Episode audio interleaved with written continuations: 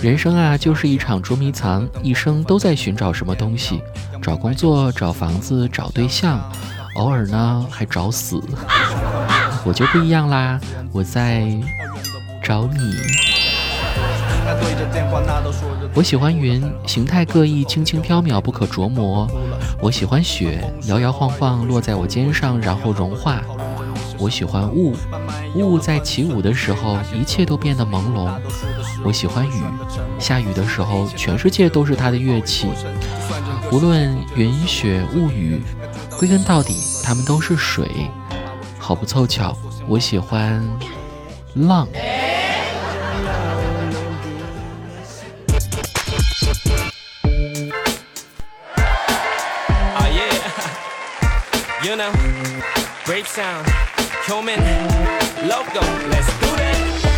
Hello，各位，欢迎收听喜马拉雅《去你的段子》，我是子木。最近看到一段话，精准的描述了我最近的情绪。他说：“有时候生活就像你从超市里拎出来的两大袋子东西，好重好重，细细的塑料袋提手，勒得两只手很疼很疼。还好还好，没有哪一次是你没能拎回家的。”马上又要到年底了，各大公司开启了全年里最忙碌的时期，没有周末不说，连十一都要加班加点的。老板们美其名曰说是为了培养大家的狼性精神，不料却成功的把大家培养成了白眼狼。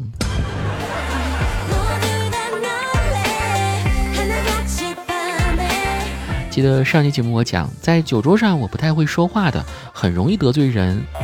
这一特质放在工作场合的话，特别是在应对领导的时候，简直就是灾难啊！领导敬酒我不喝，领导夹菜我转桌，领导讲话我唠嗑，领导拿麦我切歌，领导上听我自摸，领导开门我上车，领导吹牛我点破。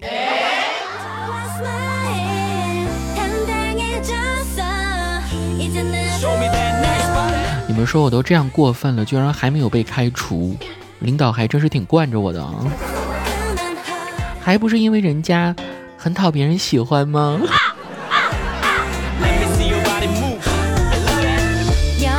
你们真的别鄙视我这些软实力啊！毕竟爱美之心，人皆有之嘛。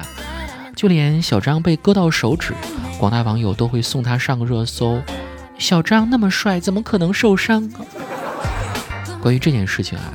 我一直秉持着公平公正的原则去看待，不管谁对谁错吧，大家不要过多争执，也不要墙头草。总而言之呢，谁长得帅，我就站在哪边。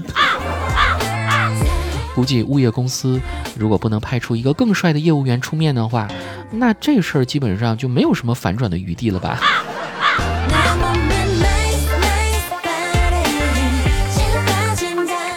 其实小张的势力啊，还有另外一个积极的层面，就是能够唤醒大家，特别是男孩子们维权的勇气。以前呢，遇到吃亏时，很多男性因考虑到维权比较麻烦，啊，亦或想自己身为男性，这点小事再计较的话，是不是不够纯爷们儿？而选择隐忍和退让。但从今天开始，广大男性朋友要重拾信心，以后遇到纠纷将维权到底。就算自己遇不上，朋友甚至陌生人有事时，也应该乐意出头帮忙。因为连小张那样的维权时都能得到广泛支持，况且咱长得也一点都不比小张差呀，是吧？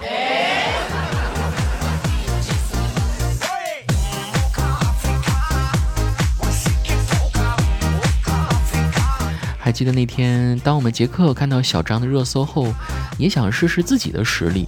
结果，小张手被玻璃门划破了，大家高呼：“好心疼啊，好想领回家。”杰克的手被玻璃门划破了，朋友圈里的众人表示：“哈哈哈哈哈哈，你呀是傻逼吧？”啊啊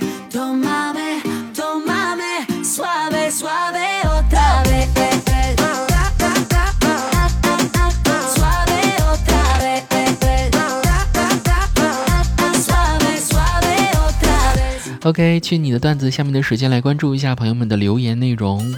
文峰说：“子木给你讲一个好玩的段子，说今年中秋我在网上买了一盒月饼寄回家，我妈说这盒子包装漂亮，于是送给了我舅妈。我舅妈后来又送给了我大姨，我大姨又提给了我姥爷，我姥爷击鼓传乐送给了他老战友，也就是我爷爷。”假期的最后一天，我去爷爷家，爷爷竟然当场又亲自传给了我。这个故事让我明白，一家人过中秋只需要一盒月饼就够了。其实呢，我觉得在月饼回到你的手里之后，你可以再反手申请一个七天无理由退货呀，是吧？这多好啊！一家人喜气洋洋的，这礼也送了，然后呢，大家又都不用花钱。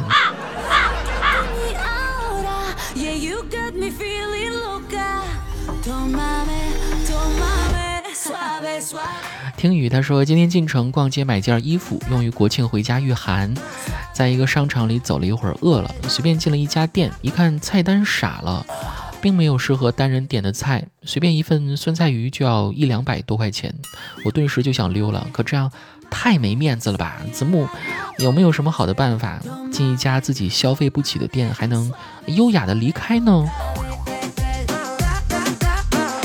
我看一下啊，你留言的时间九月二十四号，我现在录节目的时间十月五号。呃，这位亲，你不会正在店里刷盘子呢吧？进了一家自己消费不起的店，如何优雅的离开呢？我觉得你可以假装接个电话走出去啊，然后再也就不要进来了。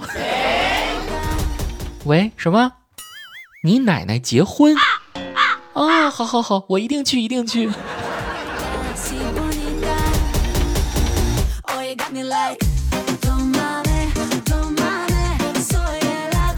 最后这位淡蓝的风，他说：“子木，请教你一个问题。婚礼上，新娘的父亲对新郎说：‘我养了二十多年的女儿，今天就要交到你的手上了，你一定要好好爱她。’”此刻，新郎怎样回答才能显示出高情商呢？嗯，我养了二十多年的女儿，今天就要交到你的手上了，你一定要好好爱她。此刻，新郎会说：“行。”好像用河南话说起来会更加有劲儿啊，就是“中”。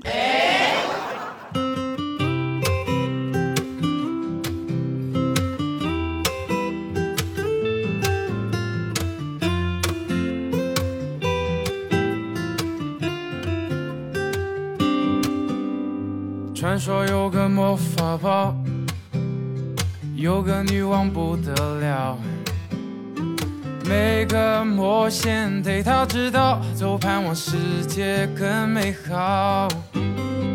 变大变小真的奇妙，一个咒语一个符号，一不小心就会一团糟。我有个好提议，就约定在一起去寻找魔法的秘密。一看到巧克力，特别是草莓的，我知道我无能为力。巴啦啦小魔仙，咒语一呼喊，就展开正义的一战。巴啦啦小魔仙，咒语一呼喊，会实现最美的梦想。有了有爱力量，我的法力变强，战胜灰暗忧伤，我们才能够成长。